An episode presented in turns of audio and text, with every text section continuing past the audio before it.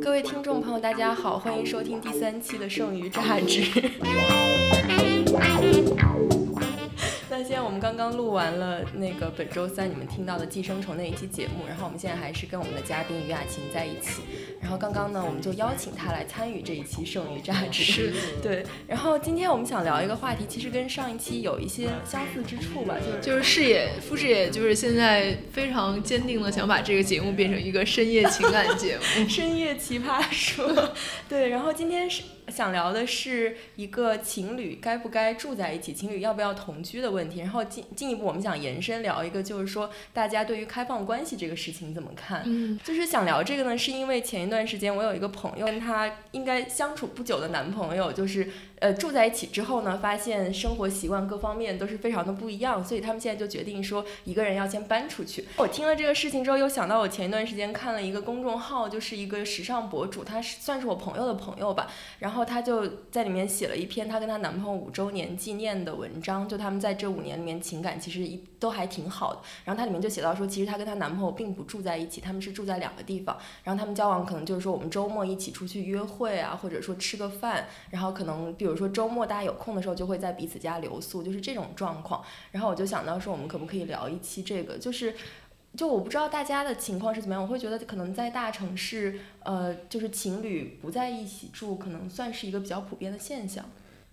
不在一起住普遍还是在一起住普遍？就是一方面，就是我会一方面觉得说，在大城市，如果大家住在一起，肯定是一种更经济的方式嘛，对吧？就共享经济嘛。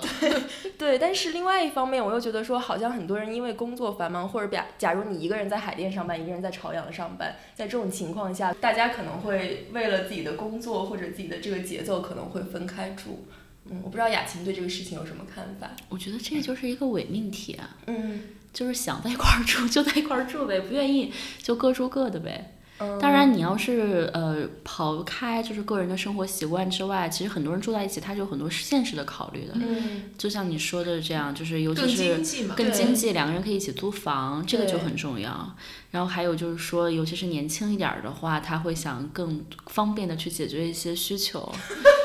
就是隐晦吗？这很好笑吗？这不是一个非常重要的点吗？对，这这事本身不好笑，但你说的方式很好笑。而且为什么一定是年轻一点呢？就是他上因为到了一定的年龄，你就没有那么旺盛的需求了，可能你只想睡觉。哦，我前两天看到那个六层楼先生发了一个科普，就是说男性的性能力在三十岁之后会以十年为一个单位断崖式下跌，但是女性直到。这应该是直到绝经吧，还是直到什么？他的性能力都会保持一个非常高亢的状态。所以他说，过去人们编出“三十如狼，四十如虎”这种，是为了就是合理化男人不行了这件事情，不是说女人的欲望太旺盛。我觉得这个应该也是有一定道理的，就是说整个这个知识生产还是围绕男性为男性服务的。对对对。然后我这两天每天见到我男朋友都说你已经三十了，你知道吗？然后就用手画出一个向下的曲线。你不要发表一下你关于同居的。我都没有什么呀，我就是跟谁在一起都会同居呀。所以你觉得同居对你来说是一种更方便的方式？我就是年轻人，你知道吗？感觉我是选了一个老老龄话题，是吗？但我记得我之前在豆瓣上看过一篇文章，他就是说什么，就是现在的年轻人会选择一种更让彼此可能更有距离感，因为现在的年轻人的欲望比起过去的年轻人来说下跌了不少，就是低进入了低欲望时代，是吗？对，我觉得现在的年轻人二十多二十岁出头的我认识的朋友，比我二十岁出头的时候那可差远了。那你要不要讲一下你年轻时候的故事？所以你年轻时候是会跟伴侣同居的吗？我上大学的时候，其实那个时候因为学校澡堂的环境并不是特别好，而且还要排队，所以就孕生出一种生意，就是在学校对面开那种澡堂。这种澡堂是可以男女一起来洗的，你们知道吗？这样子。鸳鸯浴。对，比如说在学校里面洗澡是三块钱，然后在他那儿洗可能就收五块或者六块一个人。什么的吗？还是你想多了。哦，就只是一个像厕所隔间一样，对对，只是一个淋浴，但是它可以放你们俩进去洗，嗯。然后非常便宜又经济，所以我觉得这就解释了为什么在那个时候男女就是想要住在一起，其实回想一下，我觉得大学情侣，你说有多么深刻的感情，就是你回忆起来，更多的回忆的是因为你年轻时候的那种状态，因为那个时候基本上你很多在一起的驱动力都是因为性。所以在那个时候，其实很多的年轻的情侣都会选择在很便宜的房子里面去住，但是他们不一定每天都住在那里，因为那种那种租房一般都是在学校附近嘛，然后他也可以住在宿舍里，然后隔三差五的时不时的就搬去他们租的那个房子住。我身边有很多的同学，呃，还有我的朋友，他们也会在就是这个毕业之后就会选择同居在一起啊，这样。其实那时候更多的是因为你刚毕业，经济能力也有限，然后又有很旺盛的一些需求，然后呢，就是在精神上，在很多方面你也需要一种互相的支持，然后所以很多人都会选择住在一起。但是这种住在一起，我觉得对于年轻人来讲，其实是对感情的一个非常大的一个转折。然后有很多人也是因为这样的因素，可能很快就走进婚姻里，但是过得怎么样我就不说了，也有好有坏。但是也更多的人其实因为毕业之后住在一起，但是每个两几个人就两个人发展的这个轨迹不一样，可能也很快就会分手。然后它会带来一个非常麻烦的事情，搬家就是要搬家。我觉得这个问题其实也挺有意思，就是说住在一起对于一段感情究竟是一个消耗，还是一个对于感情更好的催化剂？就我会觉得说它有的时候会加速一些事情，但是它是到底是往好的方向发展呢，还是要往坏的方方向发展？其实你不太能预料。但我会觉得说你 eventually。不是要住在一起，就是我觉得这个问题很有意思。我之前也在跟我朋友讨论，就是说，就是同居是不是伴侣的最终形态？不一定啊。就是有的人可能会觉得说，包括像我自己的想象中，可能最后就即便是我们不走进婚姻，我们只是一个稳定的伴侣的关系，就在我的想象里，也可能是我们就住就是住在一起这个形态，也是大部分人认可的一个形态。但是可能对有一些人来说，他反而觉得说这不一定是一个最终的形态。我不知道你们怎么看这个问题。实际上，我觉得很多人之所以住在一起，是因为经济条件不允许，嗯，然后一个很经济的方式。然后如果他的生活很丰富，然后他也不缺乏，就是一个，比如说我也有我自己的地方，你也有你自己的地方，那我们为什么一定要住在一起？哦，我记得我之前看过一个特别老的香港电影叫《金枝玉叶》，你看过吗？张国荣演。其实那个我觉得蛮好的。对，就是那个里面就讲说张国荣是一个音乐制作人，然后他老他女朋友是刘嘉玲，是一个歌手，然后他们的同居方式就是住上下楼，就是他们在同一个呃一栋楼里面买两层，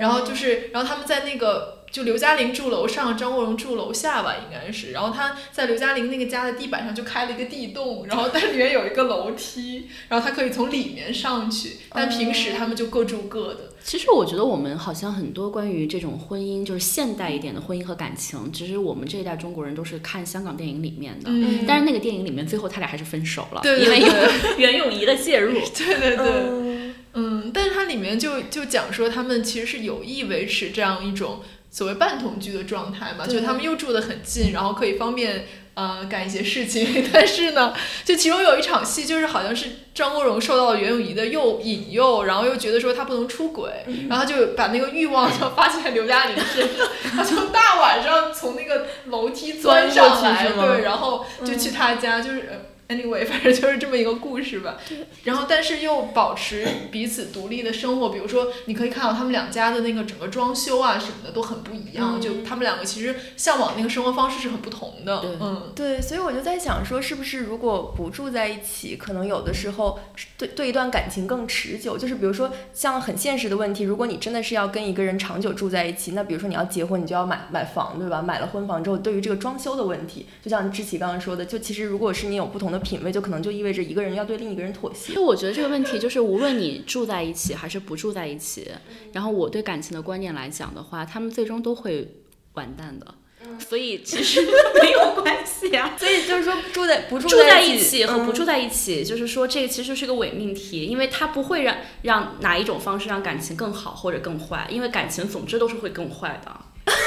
其实这就是看你是什么样的人，嗯啊，如果你希望说我们住在一起，天天有这个需求，而且这种陪伴是你要的，你就可以住在一起。如果你觉得我们分开更有空间，那我觉得也可以分开，只要能够达成一致。嗯，所以那你对感情，你觉得最理想状态是什么呢？就如果每一个感情都是往下走的话，你是会不停的更换伴侣吗？还是怎么怎么弄呢？呃，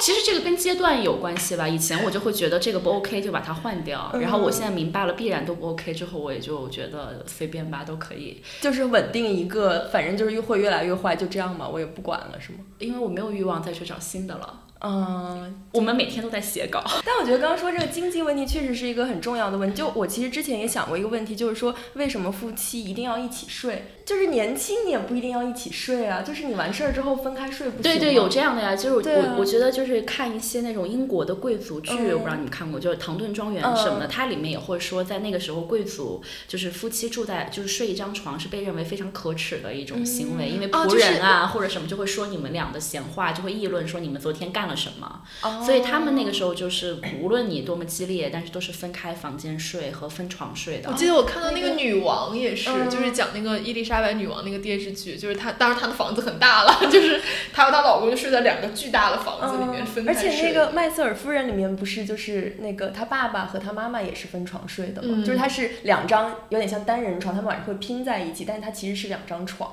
嗯，对，它其实都是一种，嗯，会觉得这样子会维持一种体面，好像我们什么都没有做过，然后孩子就这样诞生了。我觉得我是能够接受分床睡这件事情、嗯，但是不能分开住是吗？也不是，就是我觉得就是我我需要睡前两个人有一段 cuddle 的状态，哦然后大家就可以各睡各的了。哦嗯，但是如果说就是从头到尾都是我一个人睡，我就会觉得那还有没有有什么必要跟这个人住在一起？所以这就是每个人需求不一样。对有的人你是需求说睡前有这样的一些互动的，有的人他可能对感情的需求比较少，他想要更多的空间，他是迫不得已才住在一起的。对，我所以我就觉得说这个就是以前夫妻都不分房或者不分床，其实真的是因为空间不够大。就如果说你家有足够的房间的话，其实。就是最好的就是相互不影响嘛，就因为如果有的人会打呼噜啊，或者说翻身啊，然后另外一个人睡觉很轻的话，其实是完全没有必要睡在一起。对，那过去就是在比如十八世纪的时候，他一家子人睡一大通铺呢，就是他们肯定就是因为房间不够对，就对，但是我会觉得说有有有一些人的观念就会觉得说，如果我们不在一张床上睡觉，可能就是我们不恩爱的一个表现。就是现在，就关键是你在一张床上睡觉给谁看啊？有人看得到吗？你们在一张床上睡？很多人对对情感他是有他自己的一种想象的，他一定要符合他的这种想象。对，但这想象其实也是被灌输和被教育的嘛。对啊，可能就还有人会觉得不盖一床被子都是不够恩爱的。对哦，我会有这样的我我非常人不能接受。还有人觉得说不抱在一起睡就是不够恩爱的。是不知道他们这些观念都是从哪儿来的。其实他都是从很多的影视剧啊，包括他对爱情的理解呀、哦，是，当然，我觉得你不排除就是还有人就觉得抱在一起很舒服。对，有的人是会有这个需求，像抱娃娃一样嘛，就是相当于把玩偶换成真人。但我会抱娃娃，但我不喜欢抱人，因为人会发热，会对很热。而且它会动啊，就是它又不是娃娃。我就记得刚那个雅琴说从电视剧啊什么里面学来，我就记得我就是印象最深的一个电视中国电视剧如何表现两个人睡了，就是早上起来之后，这个一方盖着被子，然后就要撩起这个被子往下看一下，有有没有？就是非常，就我我大概已经看了几百个这样的桥段感觉他。就是失忆，自己穿没穿内裤还要看一下。对，就是就是一定要通过这个形式，然后才表就是才能传达出说哦，我昨天跟他发生了点什么。就感觉如果是从这个来，就大家从通过这个来习得这件事情的话，确实有点奇怪。我们现在觉得可以 move 到开放性关系这对，就是就是就是，我觉得如果说呃不同居的话，是不是对于开放性关系提供了更多的可能性呢？就是其实我觉得大家一直都在开放性关系啊，嗯就是说这种开放性看你怎么看待了，是说我们俩一生一世只跟对方睡呢，还是说我在外面做了什么我都要坦诚的告诉我的伴侣？嗯，对，我觉得这个开放到什么程度？是，就是我们我和志奇今天还在讨论，我们在看那个叫《致命女人》这个剧，然后它里面有就就它其实是三个年代的三对 couple，他们都住在同一个房子里面，然后每一次结局都是说这个女的把这个男的杀了，对它相当于一个凶宅。然后就是二零一九年最新的这一对夫妻，他们就是一个开放婚姻的践行者。这个女的是一个 bisexual，就是她，然后这个这个男生就就他们俩其实是开放，而且他们是有一个原则，就第一是不能把炮友带回家，第二是我们哦不能动感情。然后，然后这个第一第一集的时候，就是这个女生的一个呃炮友同性的炮友，然后她被前男友骚扰，然后她就打电话给这个女生求助，然后这个女生就把她接到了他们家里面。这个男主角一开始就非常愤怒，但是当他看到这个女生的时候，发现她长得特别美，然后就萌生了三 P 的想法，就把她接回了家。对，然后第二集他们就进行了这个活动，然后你你要讲一下后面，因为我还没有看到。然后就他们进行了三 P，这个男生就特别满意，因为这个事情是他提出来，他得到了满足。然后他满足完了之后，然后这两个这一对 lesbian couple 就跟他讲说，你能不能先出去一下，我们还有还有事情要做。然后他就出去，他就说好，我给你们准备了派，在楼下等你们。然后他等了很久，这两个人都没有下来，然后他就越等感觉越心慌，然后就上楼去偷偷扒那个卧卧室的门去看，就发现他们两个就是做完爱之后非常深情的凝望彼此。然后他就觉得他老婆其实爱上了那个女的，然后他就开始非常不爽。对，嗯，所以我就觉得说，像开放性关系里面会不会有一个问题，就是说，就我们刚刚也在讨论嘛，就是你对于自己的理性太过自信，对，我觉得开放性关系如果说是约法三章的这种，就我们约好了我们要怎么怎么样，这个开放性关系，我觉得都是对彼此的理性太过自信的一个行为。就是因为你跟一个人上床后对一个人动感情到。比如说你真的爱上一个人，这个中间就是一个光谱嘛，就是你不知道你在中间的哪个点，你永远没有办法规定说我只跟他上床，我不对他动感情，或者说我对他动感情动到什么程度。而且你无法预设你的伴侣会跟一个什么样的人上床。如果美国女很多，你也会受不了，或者说很优秀，或者说你觉得对，我觉得他们嗯慢慢就会发展出一个出轨大赛嘛，对就就是你要我我今天上了他，哦，我今天上了他，我之前认识认识一个这样的男生，就是他跟他女朋友就是开放性关系，就他们一开始是住在一起，后来就觉得说这样其实不太好，有很多摩擦，他们就分开住。然后但是他们也是会说，就比如他们约会之前会知会另外一方，然后这男生就是说经常，比如说他跟他跟他女朋友说我周五有一个约会，然后呢就他周一跟他女朋友说我周五有一个约会，然后他女朋友说好的，然后周三的时候他女朋友就跟他说我周五也有一个约会，就是感觉会变成一个暗中较劲的这种感觉。对，我觉得这样就完全失去了它的意义，就是、嗯就变成你所有的行为驱动力都是因为嫉妒。嗯，而且就是说，一般这种是不是都是有一方想要开放，另一方被迫开放？因为像那个剧里面，其实是这个女生想要过这样一种生活，是，然后她在剧里面就说感谢她老公让我有机会过这样一种生活。然后我生活中认识那个男生也是他想过这样一种生活，然后他女朋友就因为不想离开他，所以就接受了这个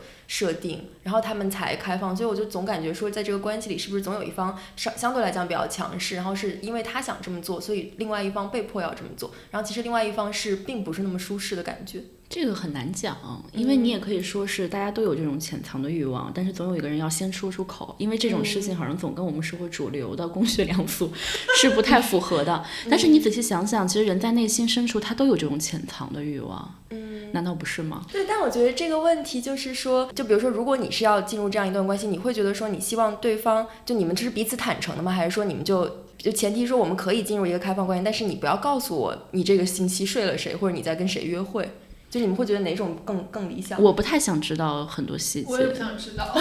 我前两天看了一个小说，里面嗯就写说，一个男的回到家之后，发现他妻子正在跟别人做爱，然后他突然产生了非常强烈的快感，从此之后欲罢不能。然后他们就开始尝试这种，啊、经常去约一个男的到家里面来，然后和他就看他妻子和别人做爱这样的一个过程，然后产生了快感。但有一天出了意外，他们约来的这个男的被他家的狗给咬了，然后这男的就指责他们说：“你们俩为什么总要玩这么变态的东西，害得我也受伤了。”然后这个时候就是他们在回溯说他们为什么会走到这一步的时候，就回到了开头的那个场景，嗯就是因为那个男的他其实第一次他也是很受伤，他为了处理他的这种伤痛，然后他就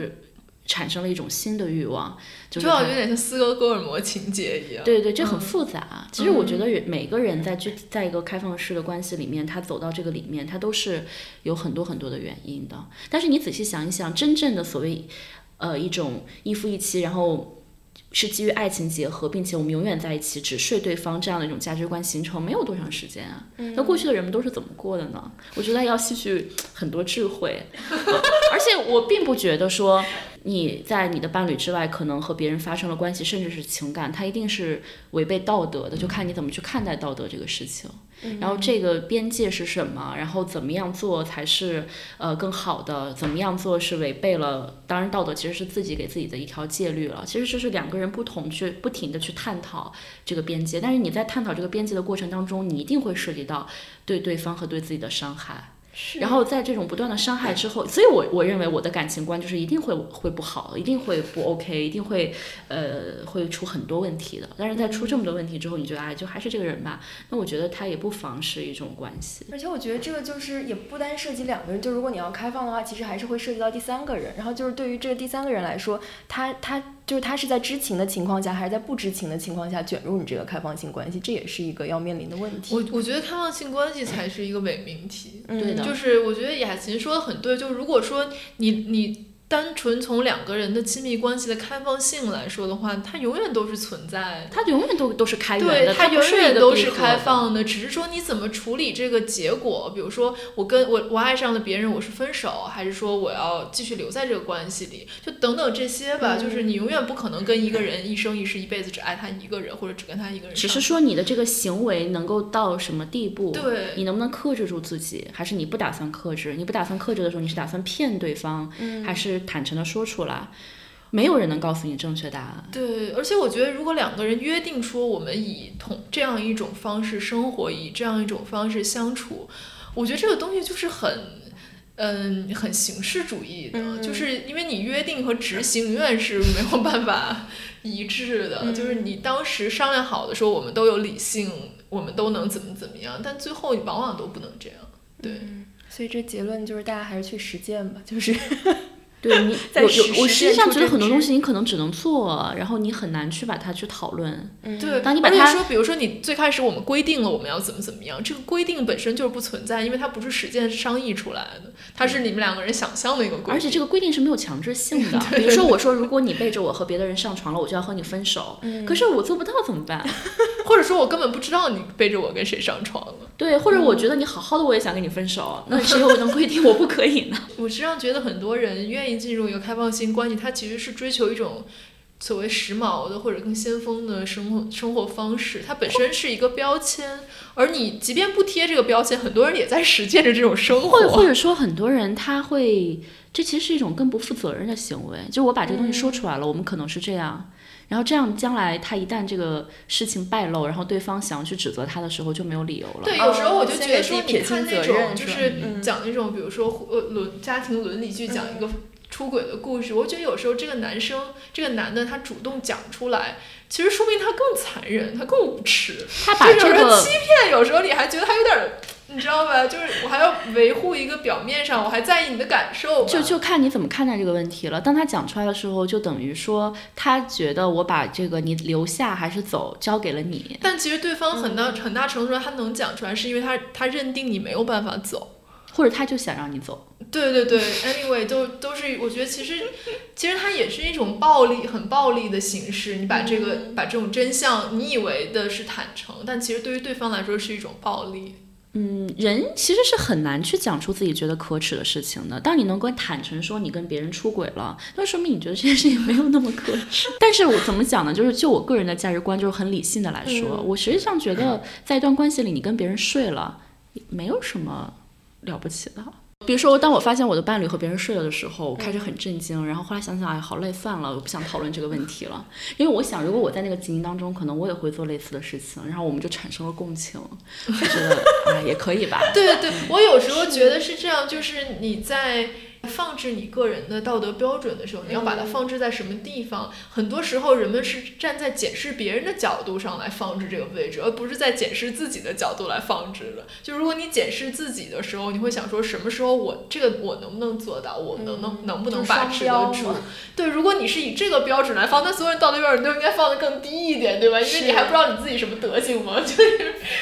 是这样，是这样。其实这东西我觉得是个伪命题，你完全讨论不出来应该怎么样。就是真正一个理想化的，就是我们都可以对对方很坦诚，然后对方也能无条件的接受我们，但这也太难了。我你婚後的事宜，我與你已很久沒見面。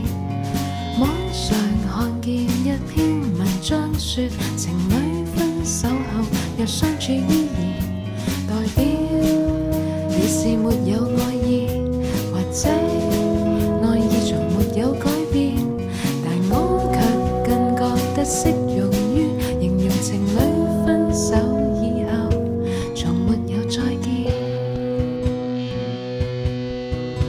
在 ig 看你一生的转变。